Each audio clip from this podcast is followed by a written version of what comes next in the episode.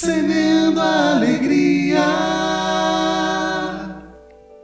Jesus não cansa de contradizer o mundo e sempre nos traz uma novidade.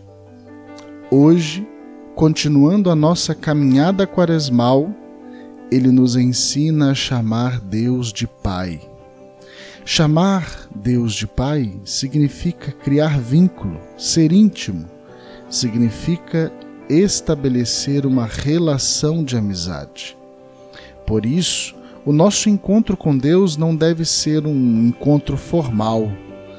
Não se preocupe em dizer palavras eloquentes, robuscadas, se elas não revelam a verdade do seu coração.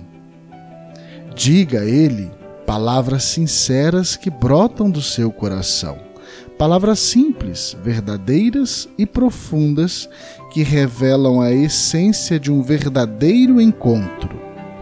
Não adianta chamar Deus de Pai se eu não pratico essa verdade no meu dia a dia.